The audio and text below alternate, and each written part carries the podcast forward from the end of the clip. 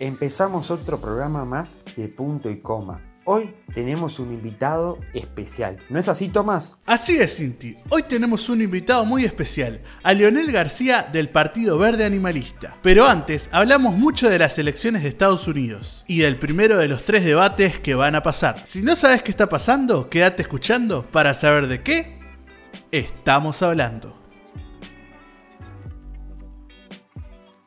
You have repeatedly criticized the, the vice president for not specifically calling out Antifa and other left wing That's right. extremist groups.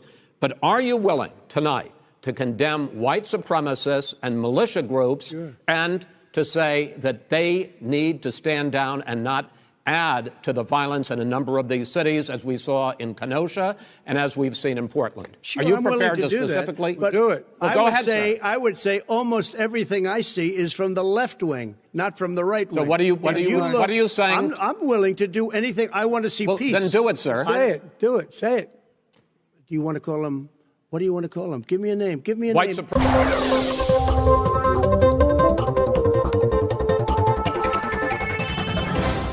Muy, pero muy buenas. Arrancamos otro programa más de punto y coma. Y lo voy a presentar a él que nos trae todas las noticias porque cambiamos de elecciones y nos vamos para Estados Unidos. Y lo voy a presentar a él. Tomás, ¿estás por ahí? ¿Estás en Estados Unidos? ¿Dónde estás, Tomás? Estoy acá en el medio de, de Washington, D.C., acá cerca de, de la Casa Blanca, para, para hablar de todo lo que pasó en Estados Unidos, ¿no? todo lo que está pasando en Estados Unidos. Exactamente, voy a tirar un titular que eh, hace un rato decía el diario El País, médicos aseguran que Trump se encuentra bien, pero fuente anónima contradice esa versión, eh, porque bueno, tenemos que decir que aparte de la campaña, eh, Trump es uno de los políticos que le toca vivir esto de COVID-19, de ser positivo, ¿no? Le tocó al primer ministro de Inglaterra, le tocó a Jair Bolsonaro y le tocó a la presidenta interina de Bolivia y ahora le toca a Donald Trump. Así que ojo con esto, que bueno, que ayer por su seguridad fue internado en un hospital militar para ser controlado, ¿no? Sí, exactamente. ¿Te parece si empezamos a hablar de lo que pasó, el debate que pasó hace poco? Eh, exactamente, primero tenemos que ambientar, decir que obviamente que aparte de esta noticia que está haciendo hoy con estos momentos, que se confirmó antes de ayer en la madrugada, también tenemos que decir que hubo un deba- el primero de tres debates rumbo a lo que será el 3 de noviembre, donde se vuelve a elegir presidente de los Estados Unidos, ¿no? Exactamente. Un debate presidencial de la potencia mundial que es Estados Unidos o polémica en el bar. La verdad que muy difícil saber cuál de las dos cosas fue porque, por ejemplo, lo de Glenda Rondán y contra Laura Raffo es básicamente lo mismo que pasó en, en este debate. Pero, pero que, eh, para también ambientar, estábamos escuchando el audio al principio de, bueno, del, parte del debate, pero ¿qué le dijo que no va a ser presidente? No me digas que uno de los dos dijo, vos no vas a ser presidente. No, no me digas eso. La verdad que básicamente le copió lo dicho de Glenda, porque fue muy parecido. Pero sí, vamos a hablar, vamos, voy a dar un poco de contexto también. Sí. Es un debate entre Trump, uno de los tres debates que van a pasar antes del 3 de noviembre, que son las elecciones. Donald Trump, el actual presidente de Estados Unidos, contra Joe Biden, que es el candidato demócrata a, a presidente de Estados Unidos y también fue ex eh, vicepresidente en el gobierno de Barack Obama. La verdad que todo el debate fue una cosa media loca donde los dos hablaban a la vez, siempre se interrumpían. Era medio raro. En un momento Biden le dice, eh, Will you shut up, man? Tipo, te vas a callar. O sea, en un debate presidencial hablar así, con ese tono, es medio raro. Igual tiene sentido lo que, lo que decía Biden porque Trump no paraba de hablar, no dejaba hablar a Biden. Era todo medio raro. Sí, fue como que, eh, creo que por lo que se veía en Twitter y en muchas redes, como que la gente esperaba más y fue chato el debate, ¿no? Sí, muy chato, muy pocas propuestas, básicamente nulas propuestas de campaña. Los dos hablaban más a tirarse mm, palos entre ellos. Pero, por ejemplo, Trump empezó peleándose con el moderador de la- del debate, que es un periodista de Fox News que se llama Chris Wallace. Sí. Que los de Fox News apoyaron la campaña de Trump, pero este, este mm, periodista, Chris Wallace, en una entrevista con Donald Trump sobre el COVID, Trump había dicho que la tasa de mortalidad de Estados Unidos era la más baja. Igual salió Sí. a la sencilla a decir que no, obviamente que no. Y bueno, muchos seguidores de Trump se enojaron con él y ahora Trump está peleado con Chris Wallace, justo que es el moderador de este debate, y quedaron así, enfrentados. Y además también, eh, como vos decías, digo, justo en este momento, en esta coyuntura. Claro, también eh, voy a hablar de, de cosas que se hablaron adentro del debate. Por ejemplo, Sí. eh, murió Ruth Ginsburg, que era feminista progresista que murió, y los demócratas le pedían que no nominaran a, nadie para, para el puesto, pero a Trump no le importó y nominó igual a una persona, justo todo lo contrario a Ruth, muy retrógrada, muy del otro lado, muy contrario a lo feminista que era Ruth. Y eso enojó a todos los demócratas y Biden atacó con eso. También Biden atacó o sea, Biden atacaba mucho a Trump porque tenía mucho con lo que atacar. Eso también hay que ser objetivos con eso. Atacó con el, lo del COVID, obviamente con todo lo que no hizo Trump y todo lo que hizo también que fue malo, como por ejemplo decirle a la población que se inyecte la bandina o cosas así. Pero hay una parte interesante también acá, que es que en un momento Trump ataca a Biden por usar tapaboca. O sea, por usar tapaboca, no por no usar tapaboca. Qué, locura, ¿no? Sí, sí, una locura de parte de Trump. Es más, también un dato que es que los, los que ayudan en la campaña a Trump dicen que usar tapaboca eh, demuestra debilidad. Algo que es una locura, o sea, más en este momento. Y Trump atacó a Biden por no usar tapaboca, que es eh, algo rarísimo. Y bueno, lo irónico es que, bueno, hace unos días, 48 horas después del debate más eh, justamente, Trump dio positivo de COVID Exactamente, dio positivo porque la asesora principal de él en comunicación, fue la primera que dio positivo, supuestamente se lo contagió a él y él se lo contagió a Melania, ¿no? Se lo contagió a Melania Trump y están los dos ahora infectados, supuestamente no tienen síntomas fuertes, no tienen fiebre, pero nunca se sabe, es más un secreto de Estado, porque si le dicen... No, y además estamos hablando que Donald Trump eh, tiene 74 años y es un paciente de riesgo, como también el otro candidato que tiene 77, que también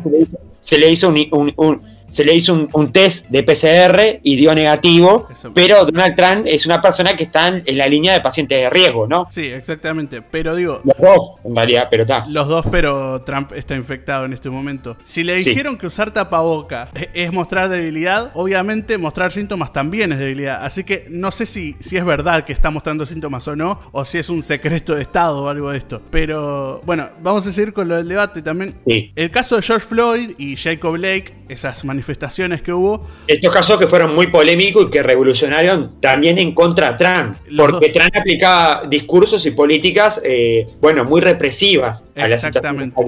muy represivas contra el pueblo y Trump eh, en vez de, o sea, Biden en vez de atacar a Trump, Trump aprovechó eso para atacar a Biden por ser de extrema izquierda, por decir que Biden apoyaba estas manifestaciones. Y ahí, en un momento, Biden y el moderador también le preguntan a Trump eh, si apoya a la supremacía blanca, incluso al Ku Klux Klan. Esto pasó en el debate, no, no, me estoy inventando nada de esto. No, no, y estamos hablando de, de una agrupación que en su tiempo bueno, se, se disfrazaban para matar eh, negros. Hablamos de Ku Exactamente, una locura. Y Trump no pudo decir no concretamente. Pueden escuchar eh, todo el debate. No, no supo decir no si apoyaba la supremacía blanca. Y eso fue una locura para mí, algo que se tendrá que hablar más de todo eso en, en la parte cuando la gente habla del debate. Pero en un momento Trump ataca a Biden con algo personal, algo que en las batallas de gallos sería sangre sucia, porque Trump ataca a Biden con su hijo que es adicto a la cocaína, y ahí Biden tiene que explicar que sí, que es adicto a la cocaína, pero que es una enfermedad, digo, que, que están tratando esa adicción, algo muy duro que Biden tuvo que explicar, además Biden también tuvo un hijo que murió, y todos dicen que por eso no se presentó en la campaña de 2015, creo, y bueno.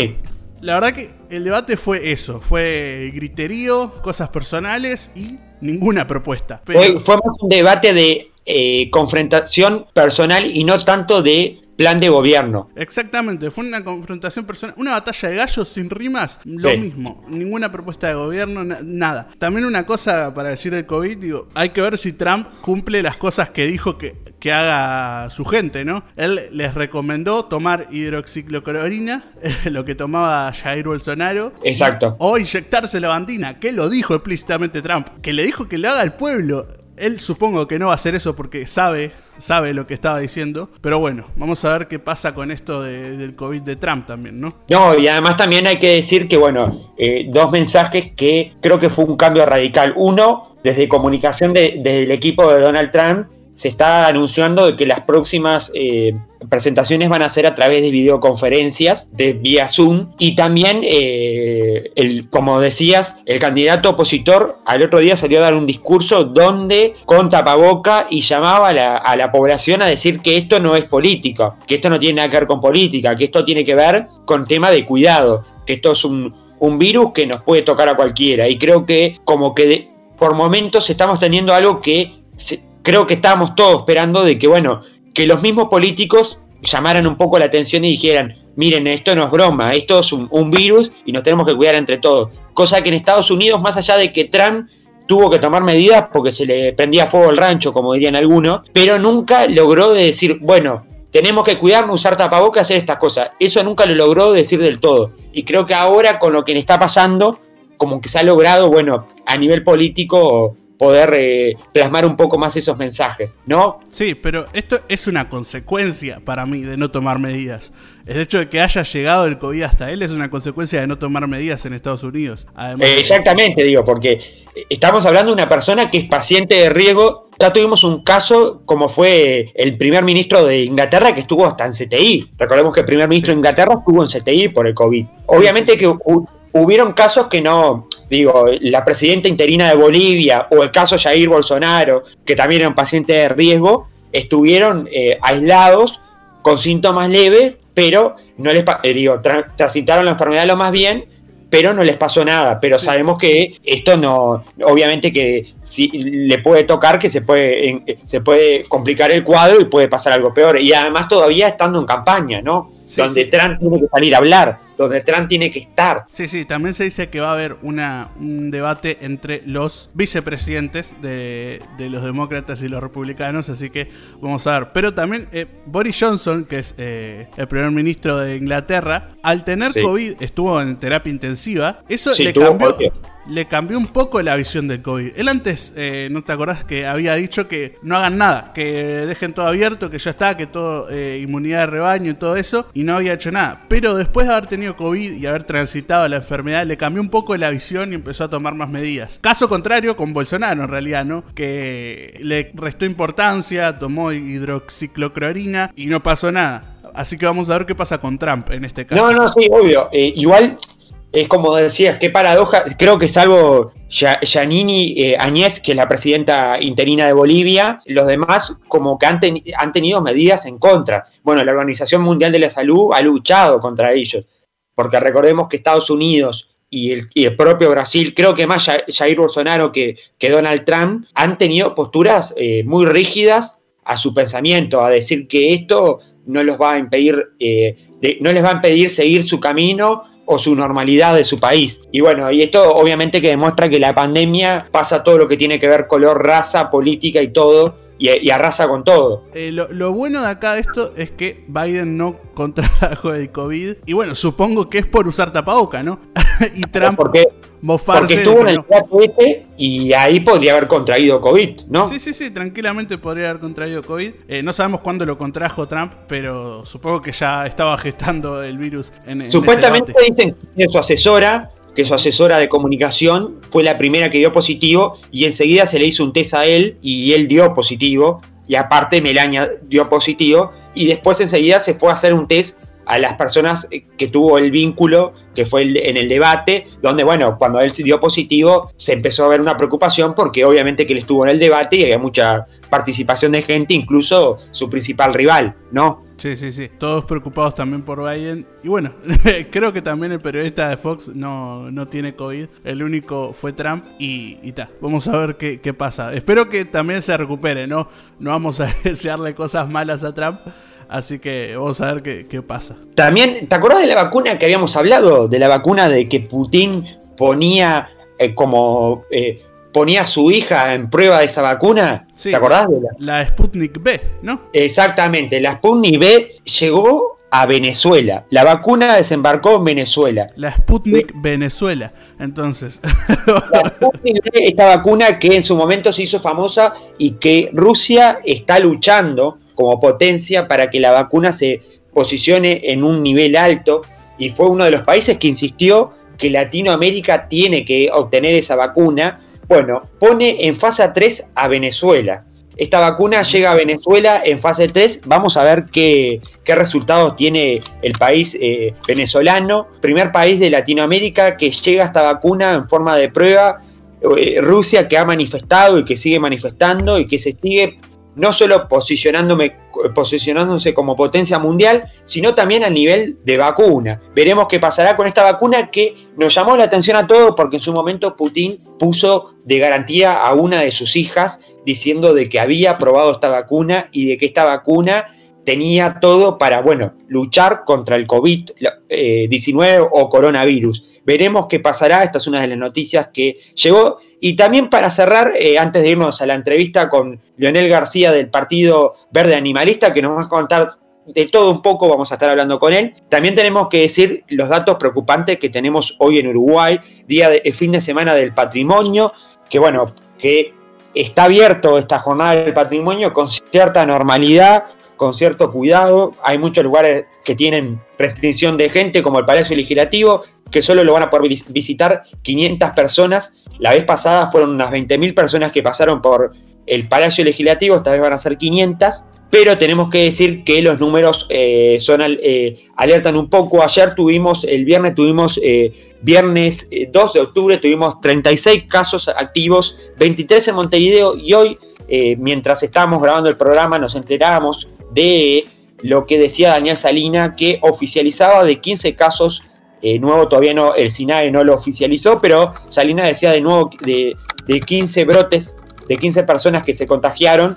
Veremos qué, qué pasará, qué medidas se van a tomar. Sabemos que en Soriano ya se tomaron medidas por un famoso velatorio donde hubo una persona que dio positivo y 120 personas aisladas. Hay cinco casos nuevos en Soriano. Sabemos que Soriano tuvo que restringir algunas actividades del Día del Patrimonio por eso. Y también sabemos que las declaraciones de Salinas apuntaron a seguir cuidándonos y a seguir pasando tapas y a ver eh, de poner algunas medidas más en los velatorios. Bueno, de hacer velatorios cortos, de tomar los datos para, bueno, tener una base de datos de todas estas personas. Y también, como decía Salina, esto va a pasar ahora, va a pasar con fin de año y va a pasar con el verano, porque la gente, obviamente que a medida que viene el calor, va a salir y se va a juntar. Veremos qué va a pasar con todo este panorama que todavía es incierto porque todavía se sigue con las vacunas. Algunos dicen que para el 2022 hay una vacuna, otros dicen que falta mucho la Organización Mundial de la Salud, que por momentos nos dice una cosa, por momentos nos dice otra.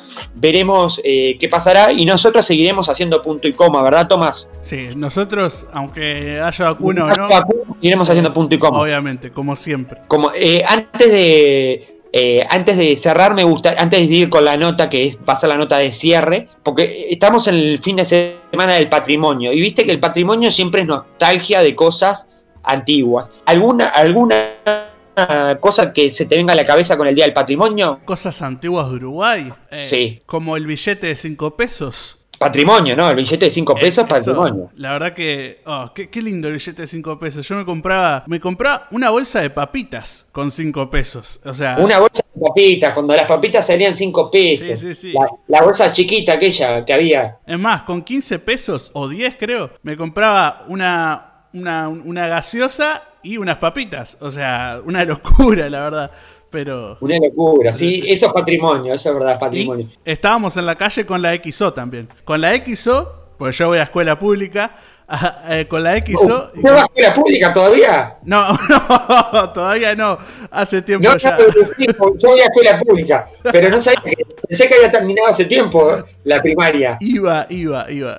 La primaria la terminé hace tiempo, por suerte, pero bueno. No, no, pregunto, digo, no. Ojo, no, no, no, estoy, no estoy generando esto que usted no pueda terminar la escuela, porque siempre hay tiempo para terminar todo, pero voy a la, voy a la escuela pública, entonces dije, bueno, está todavía. No, no, no, todavía no. Extraño la XO, eso sí. Pero ya terminé. Sí, bueno, está bien. Patrimonio XO, yo le voy a tirar, eh, le voy a tirar dos, eh, dos cosas que para mí me, traen recuerdo del, patrimonio. Una, la tira de boletos. ¿Se acuerda de la tira de boletos? El boleto uh, yo no viajaba en ómnibus en esa época porque creo que era, era bastante chico, pero cuando iba con familiares en el ómnibus. No, no era boletera, no me sale ahora el nombre bien, pero era, como, era como un, un, codito grande que tenía que arrancaba el boleto y te lo daba, el, el guarda o el chofer. Sí, sí, hermosos esos boletitos. Me acuerdo de eso y también me acuerdo de, bueno, de los bares de antes. El bar antes era una oficina. No, esa, esa, etapa yo no la llegué a vivir, yo soy chiquito. No, ah. pero, o sea, yo tampoco llegué a vivir tanto, pero eh, eso de los de antes, de, bueno, que también, que era como un patrimonio cultural, la gente hablaba de política, y que se, y, uno pasaba por los bares y era el humo de, los cigarros y las cosas. La verdad ah, que eso, también es un patrimonio un poco más capaz que cultural a la, a la jerga vulgar, pero era un patrimonio.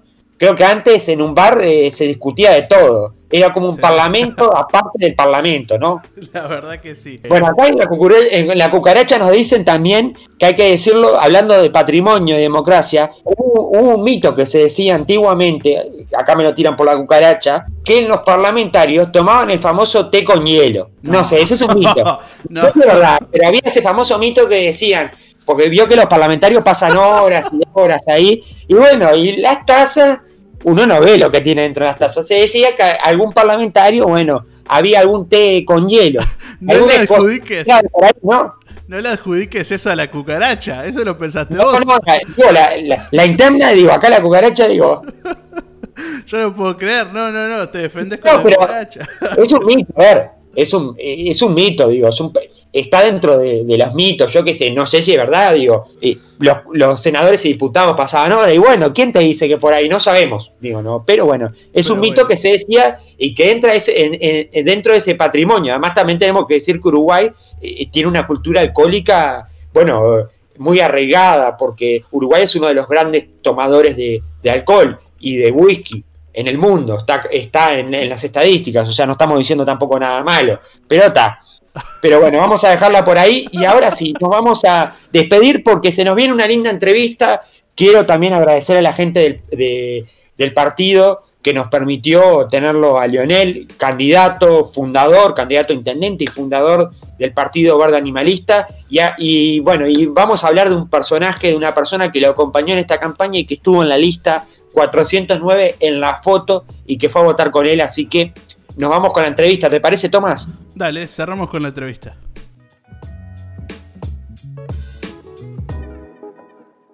Te damos la noticia y vos la interpretás como quieras. Punto y coma. Toda la información de la semana en un ratito. Seguinos en Twitter, arroba punto y coma uy.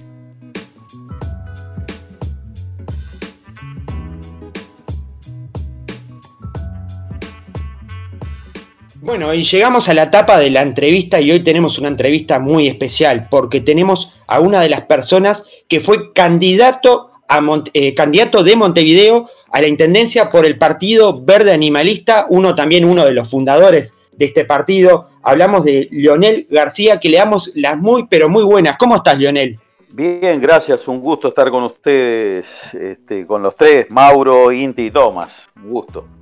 Eh, gracias, por, gracias por abrirnos las puertas primero a todo el partido, a todo el, partido. Por primero nos comunicamos con gente del partido que nos pasó tu número y la verdad que muchas gracias por compartir un rato con nosotros. Bien, gracias a ustedes, sí. Bueno, Tomás, eh, creo que vos tenías ahí para arrancar las preguntas, ¿no? Sí, yo voy a empezar con las preguntas. Sí, es una pregunta de introducción nada más. Es como para saber así, ¿cuál es tu una mini biografía tuya para saber eh, quién sos, quién es Leonel, ¿no? Bueno, soy eh, actualmente maestro técnico de carpintería de NUTU. Soy egresado de INET. Bueno, desde hace unos cuantos años que regresé, la última vez de mi etapa de inmigrante en 2007, estoy trabajando permanentemente en UTU. Viví en España, este, viví en Estados Unidos también. Casi siempre recorriendo bastante, conociendo. No, no por turismo en Estados Unidos, por trabajo. De Europa visitando a algún amigo en algún otro país. Y este, bueno, hice el Liceo Zorrilla en mi etapa adolescente y la UTU en la Escuela de la Construcción. Jugué mucho fútbol también, hice el Liverpool en divisiones inferiores y bueno, de más chico guitarra clásica unos cuantos años. Básicamente eso, ¿no? Mira, ¿y cómo, de decoración, de todo un poco hice. ¿Y cómo llega la relación con el tema de, bueno, de, lo ecológico, de, lo, de la defensa de los animales? Bueno, eh, siempre este, a uno, por algún lugar le entra, ¿no? Siempre me, me, gustaron los perros y después con el tiempo, poco a poco, uno va generando una sensibilidad con el resto de, de los animales, ¿no? A veces uno se empieza a cuestionar que es un proceso filosófico que uno va haciendo también. Inclusive uno se cuestiona a veces comer carne, ¿no? Yo no soy vegetariano, por distintas circunstancias uno no es vegetariano, pero es, un proceso que hay que darlo también, ¿no? Que cuesta, que no es fácil, sí. porque las cosas no están hechas como para eso, pero creo que las nuevas generaciones tienen que apuntar hacia ese cambio. Trato de, ir hacia ahí, pero no, no es nada fácil. Digo, siempre que puedo evito comer carne, ¿no? Pero, Este, bueno, es todo un tema. O sea que no, esto dejas la puerta abierta a decir que Lionel capaz que en un futuro puede ser que, digamos que sea una persona vegetariana, ¿no? Sí, sí, sí. Digo, en mi dieta es lo, es lo menos que como, carne, pero como. Y bueno, este, también ecológicamente yo me siento más ecologista que animalista. Este, es, una contradicción también. Eh, el, el producir carne para comer eh, es una contradicción ecológica también, ¿no? Sí, y ya que me sacás el pie, eh, quiero sacarte el tema de un partido que se fundó en el 2014, hablamos del Partido Ecologista Radical Intransigente, que hoy tiene una representación en el Parlamento de César Vega, y vos estuviste en ese partido, ¿no? Sí, fui fundador también, me retiré este, después de la elección interna, este, porque vi que, bueno, era un partido unipersonal donde una sola persona mandaba, decidía, pensaba por los demás. Y bueno, yo no estoy dispuesto, soy un libre pensador, creo que no soy sirviente de nadie. Y bueno, se fue retirando muchísima gente durante mucho tiempo, se va retirando la gente después de estar ahí y quedan los que están dispuestos a someterse y a seguir a, a un líder. Yo considero que los líderes no son buenos, en ninguna organización, es decir, los líderes totales, ¿no? Creo que el trabajo en equipo es lo mejor que se puede hacer. Me gusta la participación y la opinión de todos, ¿no? Eh, creo que tiene que ser así. Y en el PERI eso es imposible, ¿no? En el PERI hay que decirle amén a todo lo que diga el rey. Entonces... Cuando te referís al rey decís César Vega, ¿no? Y sí. ¿Ustedes conocen a alguien más del partido? Digo, por lo menos nosotros vemos que la figura política es César Vega. No. Y sí, sí, no van a conocer otro tampoco. Eso se los aseguro. Este, porque, bueno, cuando alguien le puede hacer sombra es un riesgo para, para el ego de él. Tiene una gran egolatría y bueno, hay que dejarlo que haga su camino y su trabajo, que bueno, ahí está demostrando que es lo que hace él, ¿no? Ya ha demostrado muchas cosas en el Parlamento. Eh, hablando de esto que me estabas diciendo, esto puede ser para la gente para que entienda la gente, esto puede ser una diferencia entre el Partido Verde Animalista y el Partido Ecologista Intransigente. Porque la gente se puede preguntar, bueno, pero hay dos partidos ecologistas, ¿cómo es? Bueno, una es la manera en que trabajamos horizontalmente y participativa, y la otra es los animales. El PERI no es un, partido que defienda este, ningún tipo de animal ni le interesa, es más, eh, Vega declara en un, en un eh, captura de pantalla que hay circulando por ahí de Facebook, donde él dice que saca a tiros a los perros del vecino y que se arrepiente de no haber rematado al otro perro. Es decir, eh, es un ecologista que arregla los tiros la cosa, ¿no? Como tantas cosas que él ha propuesto más de una vez en sus programas de radio, hacer una cárcel bajo tierra, cortarle los dedos a los ladrones. Es decir, ese tipo de actitud me parece que no va mucho con un ecologista que una persona humanista, ¿no? Este, como la analogía que hizo en el Parlamento, la analogía que hizo con respecto al muchacho este que murió de frío en la calle y lo hizo con lo del pollito. de él. Exacto. Eso está, está describiendo este, su forma de pensar y bueno, quien se considere este, bien representado que lo siga votando. Nosotros estamos en una vereda muy alejada este, con respeto por la vida de todos los animales, de todos. Y bueno, dentro del partido nosotros tenemos mucha gente muy incidente en el partido que es este, vegana y vegetariana también, ¿no? Claro. Eh, y yo como carne, y bueno, hay un respeto igual de todas maneras, cada cual hace su proceso a su momento, a su manera. ¿no? Pero eso no quita que estés en la lucha eh, eh, con el tema de los animales y la defensa. Por supuesto, por un cambio, ¿no? Uno trata de buscar un cambio, como yo le decía, ¿no? A nosotros en el programa de gobierno pasado Sí. proponíamos este, beneficiar o, o que tenga una quita de impuestos todo tipo de industria que eh, procese alimentos, como, como ven hoy día muchas veces hamburguesas de, de soja, de seitán o, o de lenteja, o restaurantes que, que hagan una comida vegetariana sana. Y Sí. creo que esa comida que es sana hay que ayudar a esos restaurantes a que, bueno, compitan de una manera lo más económica posible y que va a ayudar a la, que la gente se alimente lo más sano posible, ¿no? Claro, Eso claro, es lo, exacto. que- lo que Sí, estaría eh, bueno, ¿no? Motivar, eh, eh, es lo que me, me estás diciendo, o sea, motivar a esos restaurantes a que, bueno, que se siga motivando esos menús sanos y más por el lado vegetariano. Y por supuesto, por supuesto, eso mismo. Y ahora te voy a pasar a otra figura que ustedes tuvieron y que, bueno, es una figura muy polémica. Hablamos del señor eh, Salles Loriel. ¿Qué pasó con Salles? Porque Salles hoy no está en el partido. No, no, él se retiró del partido, nosotros nos enteramos por la prensa cuando él se retiró. Él es una persona, este, también tiene mucho de, de- de- del ego muy, muy elevado también y que, bueno, eh, tiene su forma de ser y quiere tener un partido político fundado por él y, bueno, que está buscando algo diferente y, bueno, está bien que haga su camino, ¿no? Como decía, nosotros somos muy de participar en, en grupo, trabajo en equipo, y Salle no, Salle es una persona que se manda muy solo, necesita gente que este, lo siga. Y Claro. nosotros no, no queremos seguir un líder. Consideramos que podrá tener este, buenas, algunas buenas este, visiones sobre ciertas cosas, pero bueno, me parece que lo más importante es el bien común y no exaltar la personalidad de alguien, ¿no? Que Sí, sí. Salle va muy, muy por ese lado. Sí, sí, va muy al choque. Pero también es interesante lo que me decís y quiero saber cómo él llegó, porque él fue candidato por ustedes a, a presidente. ¿Cómo se decidió que él fuera candidato? Bueno, lo invité personalmente este, un día escuchando en radio un programa de él que él quería lanzarse. No quedaban prácticamente muchos días para poder inscribir un partido en la corte. Bueno, teníamos el partido armado, funcionando, pero sin visibilidad. Coincidíamos con muchas cosas, luchas con, contra el nepotismo, contra la corrupción, contra...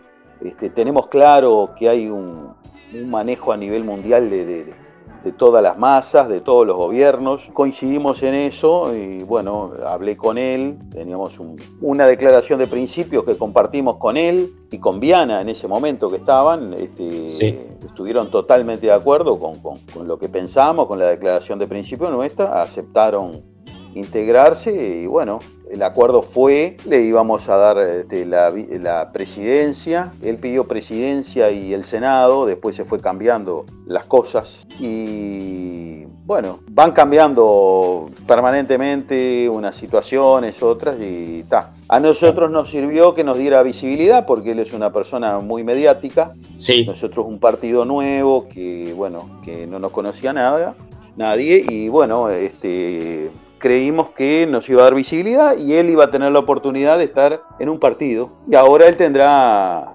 este, estos años por delante para poder fundar su partido y, bueno, a seguir adelante, ¿no? pero para resumir, Salles se fue solo, o sea, él mismo se fue. No hubo, no hubo una, una movida dentro del partido de decir, bueno, no es la postura que nosotros manejamos o que queremos para el partido, ¿no? No, no, él se fue solo. Es más, nosotros nos enteramos este, por la prensa, como decía, ¿no? Por la Claro. prensa nos enteramos. Sí, sí, decidió hacer su camino y bueno, si a él le parece, está correcto. ¿Y tuviste alguna, alguna charla con él después de esto? ¿Él te dio alguna explicación? ¿Pudiste tener alguna explicación por qué él se alejaba del partido? Bueno, no, no, no he tenido básicamente eso. Calculo que él quiere tener un partido por, por- de acuerdo a su impronta, a su manera de ser, a su forma de pensar y única, y bueno, está bien. Él no estaba de acuerdo con que nosotros nos presentáramos a la Intendencia de Montevideo.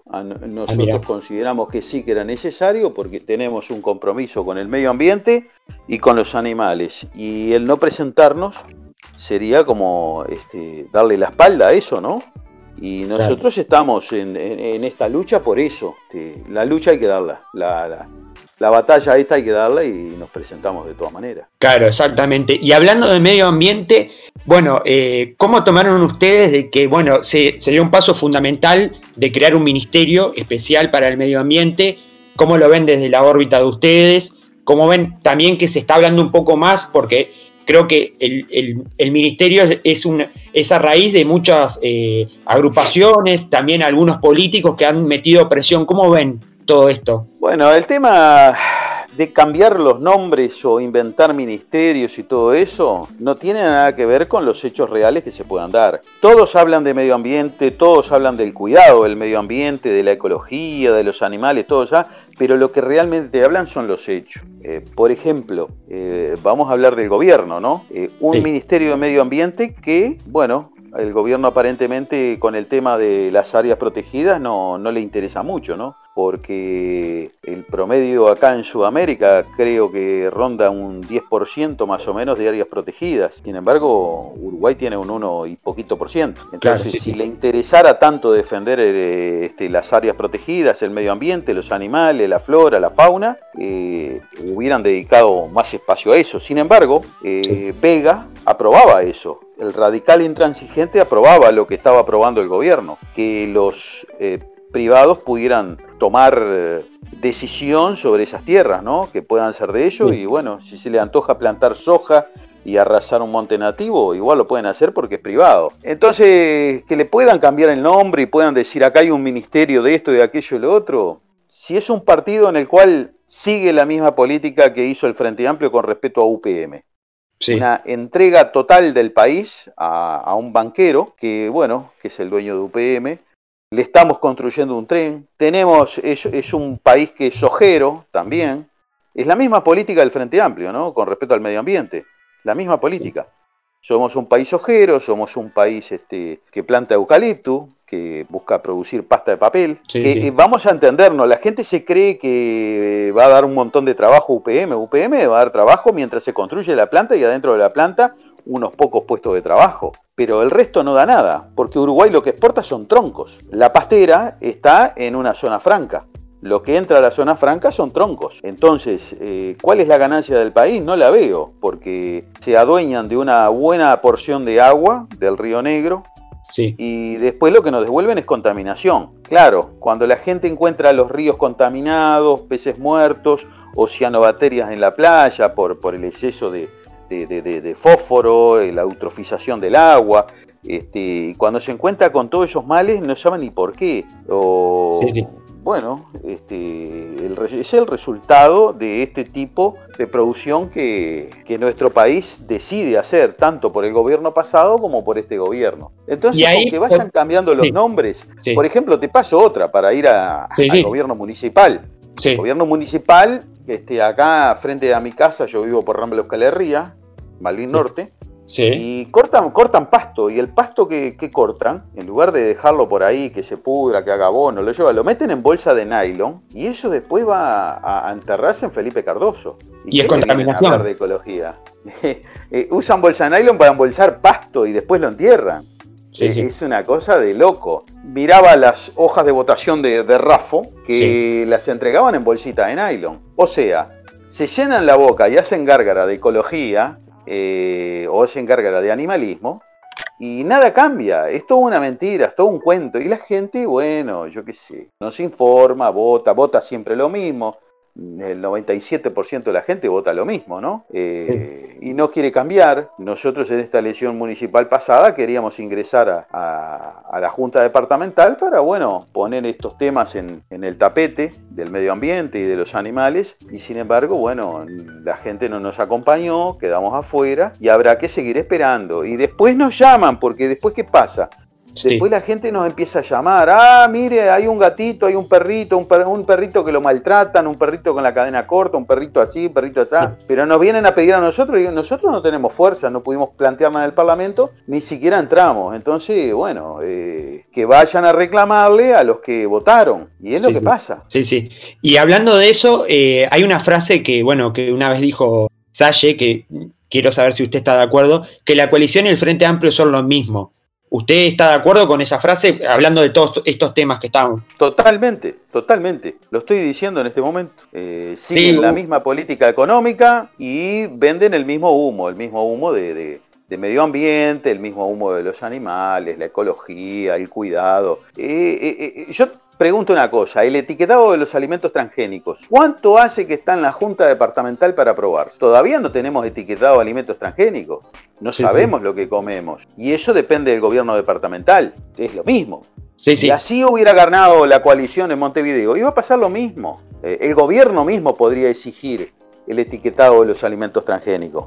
No lo hace tampoco, ni lo va a hacer. Eh, para, para nosotros es exactamente lo mismo. Hay unos pequeños cambios. Lo que pasa es que esto va más allá de los gobiernos de acá, de, nuestra región o de Uruguay, sino que se cumple el dictado de lo que mandan desde afuera. Hay este, organizaciones muy poderosas, una élite mundial, que es lo que indica qué es lo que hay que hacer en cada país. Y bueno, nos tocó a nosotros la soja, nos tocó la pasta de papel.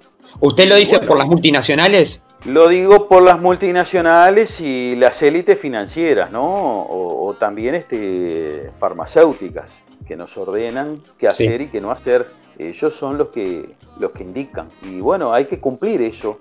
Y si no, eh, desestabilizan los gobiernos, como han hecho con muchos países, ¿no? Como lo han hecho con... Eh, uno, uno nos explica a veces, eh, va, yo me explico, pero la gente tendría que ponerse a cuestionar, por ejemplo, por qué a veces Estados Unidos, el ejército de Estados Unidos, no, no hablo del pueblo, pero el ejército de Estados Unidos va, invade un país como Irak, este, porque hay un tipo que es malo y matamos un millón de personas.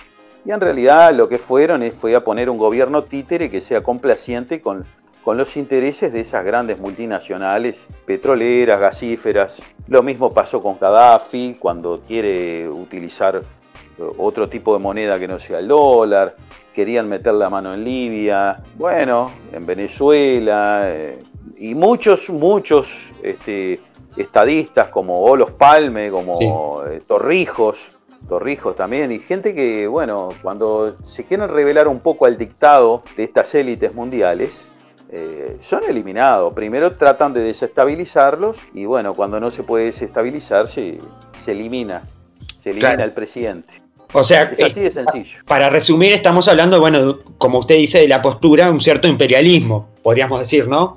Claro, claro, por supuesto, totalmente. Pero no es un imperio que esté en un país determinado y que responda a un país determinado, ¿no? Esto es una élite financiera, los dueños del mundo, ¿no? Hay hay algunos personajes que son los que manejan todo el dinero del mundo y que, bueno, dictan qué es lo que hay que hacer y por dónde hay que ir. Y los presidentes de, los países tienen un mínimo porcentaje de, de acción, de, no sé, un porcentaje mínimo de acción que, bueno, podrán hacer sus políticas mini políticas internas para cambiar alguna cosita y bueno, eso es lo que les queda. Exacto. Y antes de, pasar eh, a la promesa, bueno, que cumplieron, que una pregunta que me surgió a lo largo de esta charla, eh, bueno, ¿qué, esta personal, qué visión eh, o qué sensación vio ver a, bueno, a César Vega estar sentado con Laura Raffo y participar de ese programa? No sé qué, cómo, cómo vio eso. Digo, esto es una pregunta más personal. Usted que participó del PERI, y bueno, que el PERI no,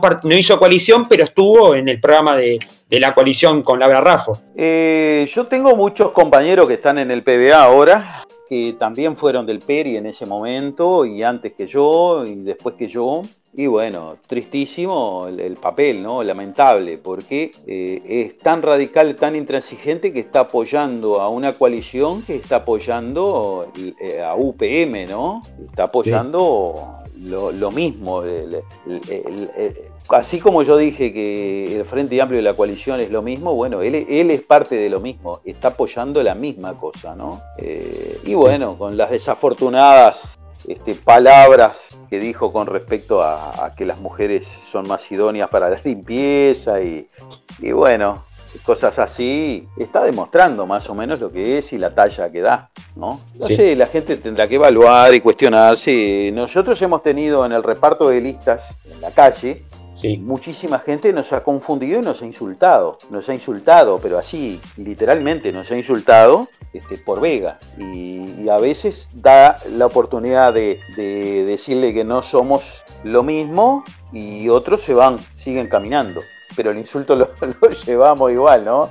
Claro, Eh, genera la confusión de decir, bueno, eh, son lo- es el Peri.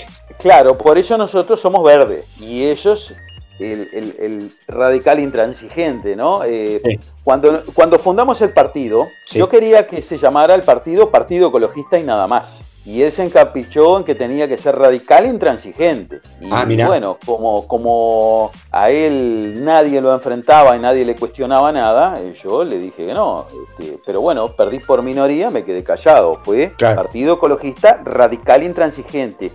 Y ustedes observen que en todo lo que ellos puedan poner, para disimular un poco ese radical intransigente, ponen bien grande Partido Ecologista. Como lo dice Vega muchas veces, ¿no? Partido Ecologista. Pero Sí. no nombra el radical intransigente.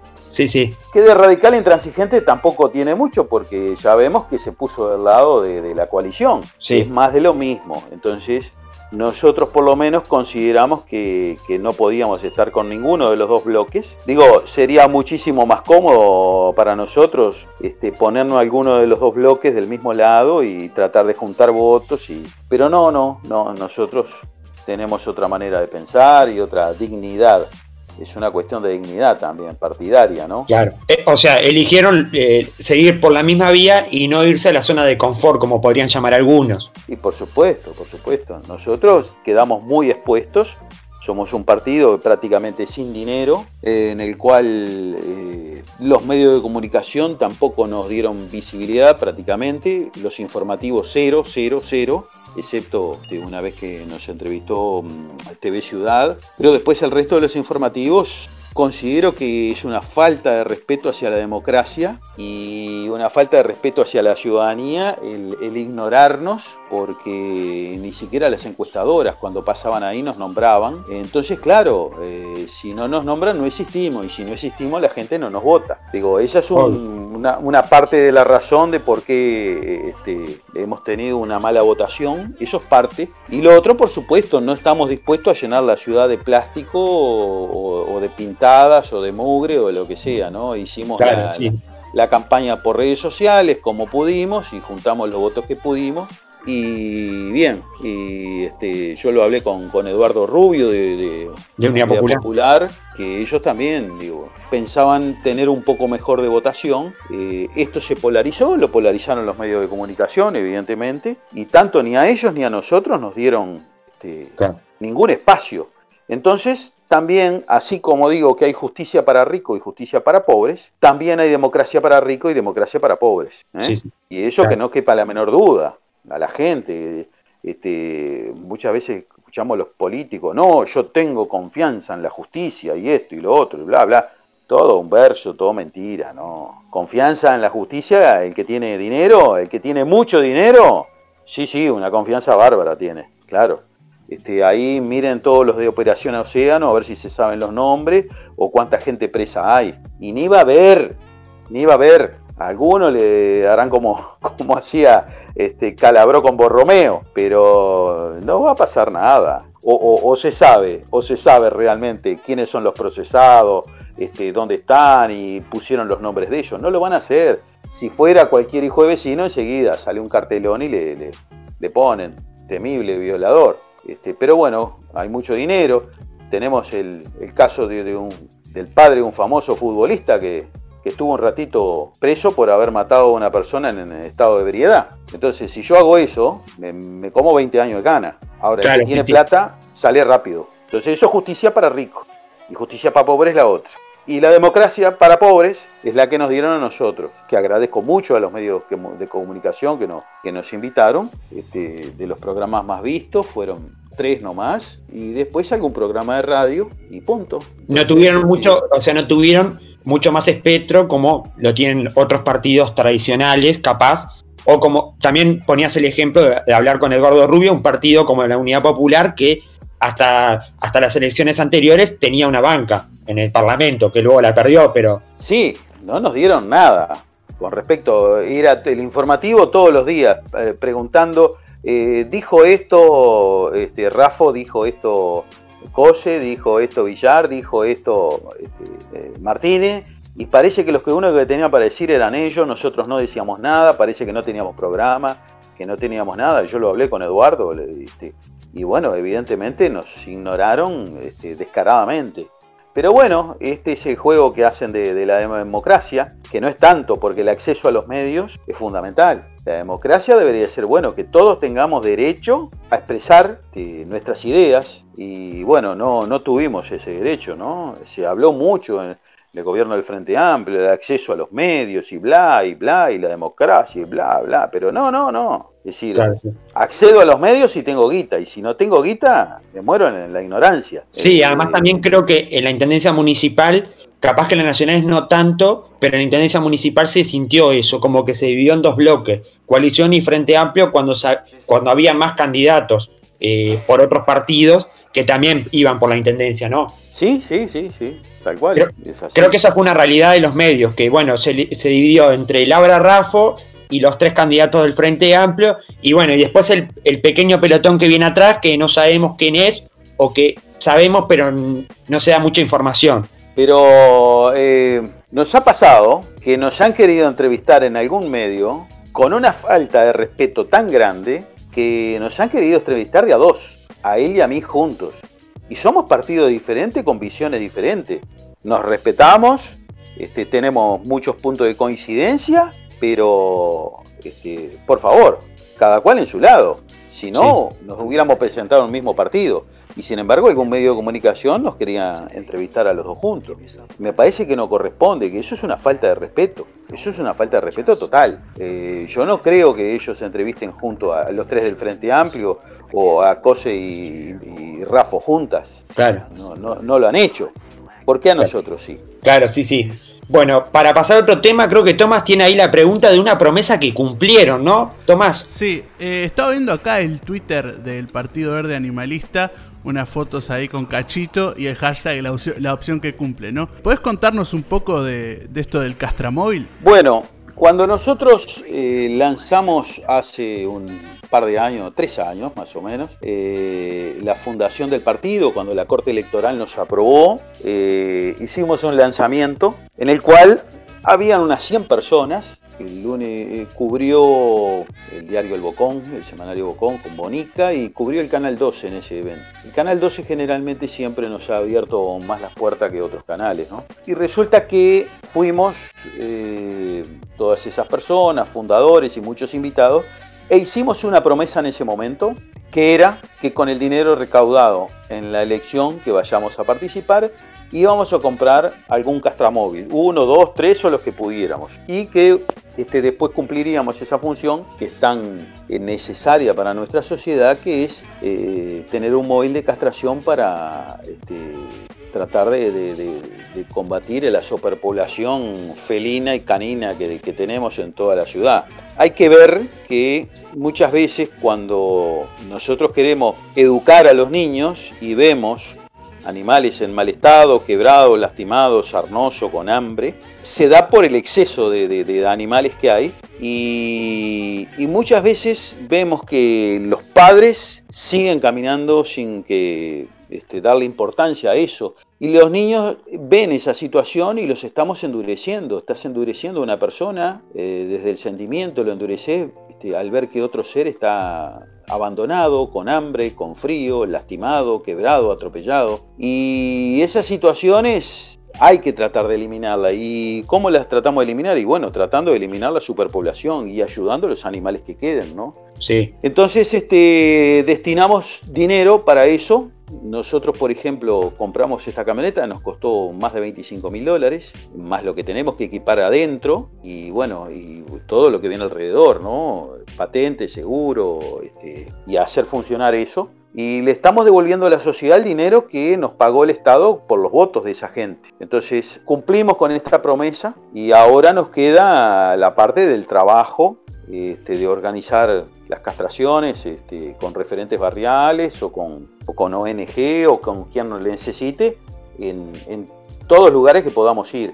Evidentemente no tenemos mucho dinero, tenemos un solo móvil y bueno, vamos a hacer todo lo que esté a nuestro alcance, pero cumplimos con nuestra palabra. No, también quería saber, ¿quién lo maneja y quién lo controla el Castromóvil? Bueno, el Castromóvil en este momento lo tengo acá en mi casa, se ha usado en la campaña, para hacer la campaña electoral, porque eh, lo, tenemos hace un mes y poco, un mes y algo, lo tengo un mes y medio, y bueno, nos agarró la campaña, todo, lo utilizamos para eso, este, pero por ahora más nada, porque le falta hacer el equipamiento adentro. Básicamente está parado mi casa, lo usé un par de veces por cuestiones partidarias, para no usar mi vehículo personal tampoco, si, si es del partido, bueno, este, por cuestiones partidarias lo he utilizado, pero ahora se va a ir a Canelones y va a quedar en la casa un compañero hasta que lo terminemos de equipar y después, bueno, empezaremos a, tratar de organizar la jornada de castración. El manejo va a ser eh, entre los compañeros más eh, allegados al partido y bueno, el control va a ser nuestro. Digo, no, no, no, no, no va a ser un vehículo para ir a pasear porque tampoco este, está adaptado para eso. No, obviamente. Y ahora quiero hacer una pregunta que que quería hacer yo que me pareció eh, interesante. En la lista 409 del Partido Verde Animalista es la primera lista de, Uruguay con una foto con un perro, además del candidato que sos vos, Cachito. ¿Cómo fue el proceso de, hacer esa lista? Bueno, a mí se me ocurrió, queda un poco ególatra, ¿no? este, decir eso. Este, Así como también se me ocurrió la idea de que la tiré un día acá en mi casa a los compañeros lo del Castramóvil, les dije de eso, todos aceptaron y les gustó la idea, la llevamos adelante, porque de alguien sale la idea. Bueno, y la idea salió de mi persona también y le compartí a los compañeros. Digo, che, ¿qué les parece si, nosotros salimos en, la foto con, nuestros perros o gatos? Y este, dijeron que sí, que les encantó la idea, que les gustó. Y bueno, es lo que hicimos, salimos con, nuestros con nuestros perros. El cachito le falta una pata, es un perro que, rescaté de la calle, que había sido atropellado. Este, traté de salvarle la patita con eh, electro, electroterapia, es como un bueno, no sé, con choques eléctricos, pero no, no, no se le pudo, la patita. Se le amputó y bueno, vive feliz igual él acá. Pero igual, eh, que, igual que vuelta a la vida, porque Cachito se hizo famoso y estuvo a punto de ingresar a la Junta. Estaba ahí, estaban las posibilidades. Bueno, Cachito fue a votar conmigo. Este... ¿Cómo fue eso? Porque también, vamos a decir la verdad, eh, no solo Cachito apareció en la lista, sino Cachito también fue a sufragar. Sí, Sí, sí. Cachito, bueno, te cuento el momento de ir a sufragar, fui con la camioneta del partido y con Cachito y un compañero. ¿En qué zona le tocó? En la Facultad de Psicología, ahí en, la calle este, Tristán Narvaja y, Uruguay, es, sí. Uruguay creo que sí.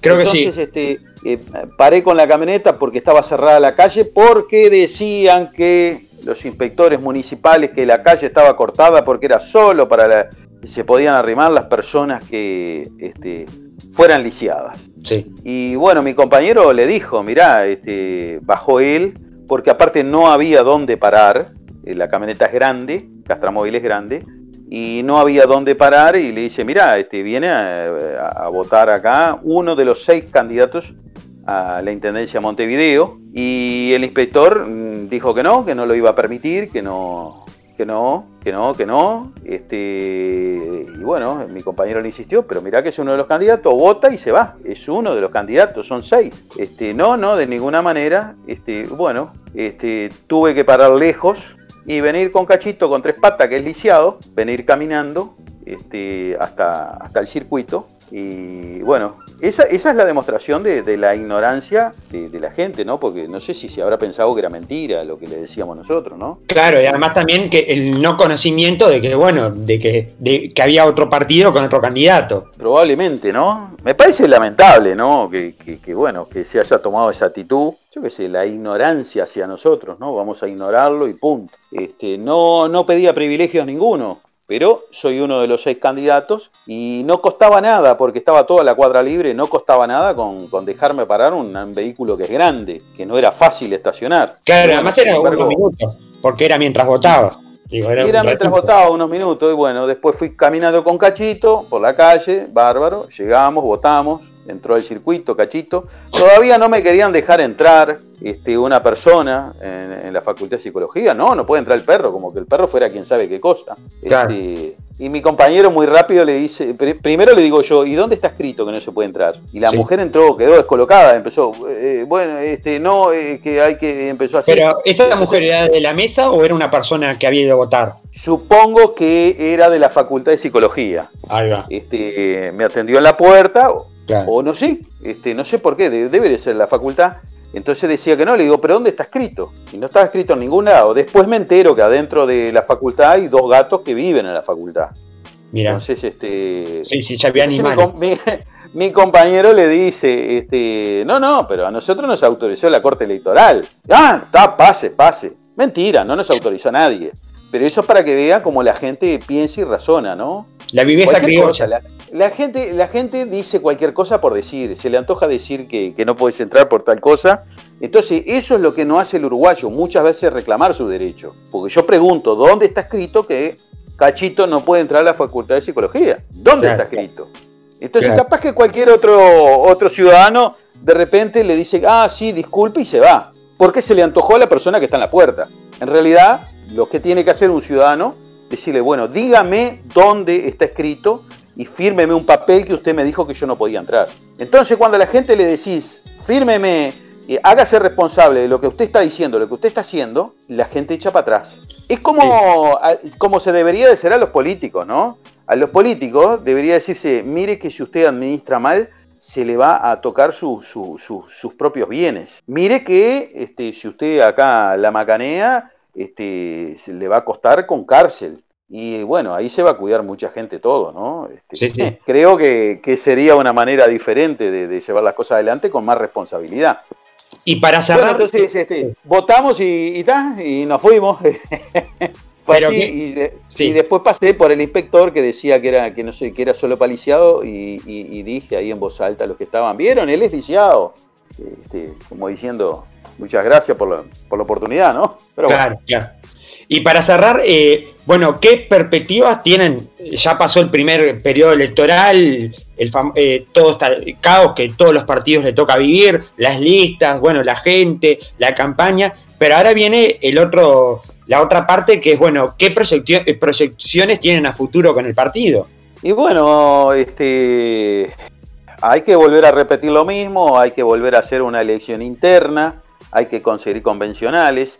Tenemos que, como primer paso, elegir nuevas autoridades, este, que eso es, de orden, que hay que hacerlo todos los partidos políticos. Con esto el coronavirus se nos complicó, se atrasó todo. Bueno, elegimos nuevas autoridades, tenemos que reformular un poquito, armar un poquito el partido de nuevo y seguir funcionando y trabajar mucho y bueno, vamos a tener la tarea del Castramóvil, por supuesto, ¿no? que es una, un trabajo político-social un poco diferente, que es muy grande ese trabajo, ¿no? Este, habrá que encomendar a algunos compañeros que se dediquen a eso y otros empezaremos a trabajar por otro lado. Así que este, eso es lo, lo que tenemos para futuro. Perfecto. Primero, agradecerte la oportunidad de tenerte acá. Como siempre lo decimos, acá las puertas están abiertas para todos y todas. Y bueno, mandarle un saludo especial a, esa famosa figura que fue a votar contigo y que bueno, y que estuvo en la lista y que seguramente lo vamos a ver, a Cachito lo vamos a ver en alguna otra recorrida contigo, supongo. Bueno, eh, sí, puede ser, alguna recorrida política puede ser, él no sale mucho de acá de casa, lo saqué por la campaña, pero este, no, no sale mucho, yo tengo siete perros, llegué a tener doce, ¿no? Acá en mi casa, no, no, no tengo espacio para mucho, pero bueno, este, son todos de la calle, este, es lo que, lo que uno puede hacer.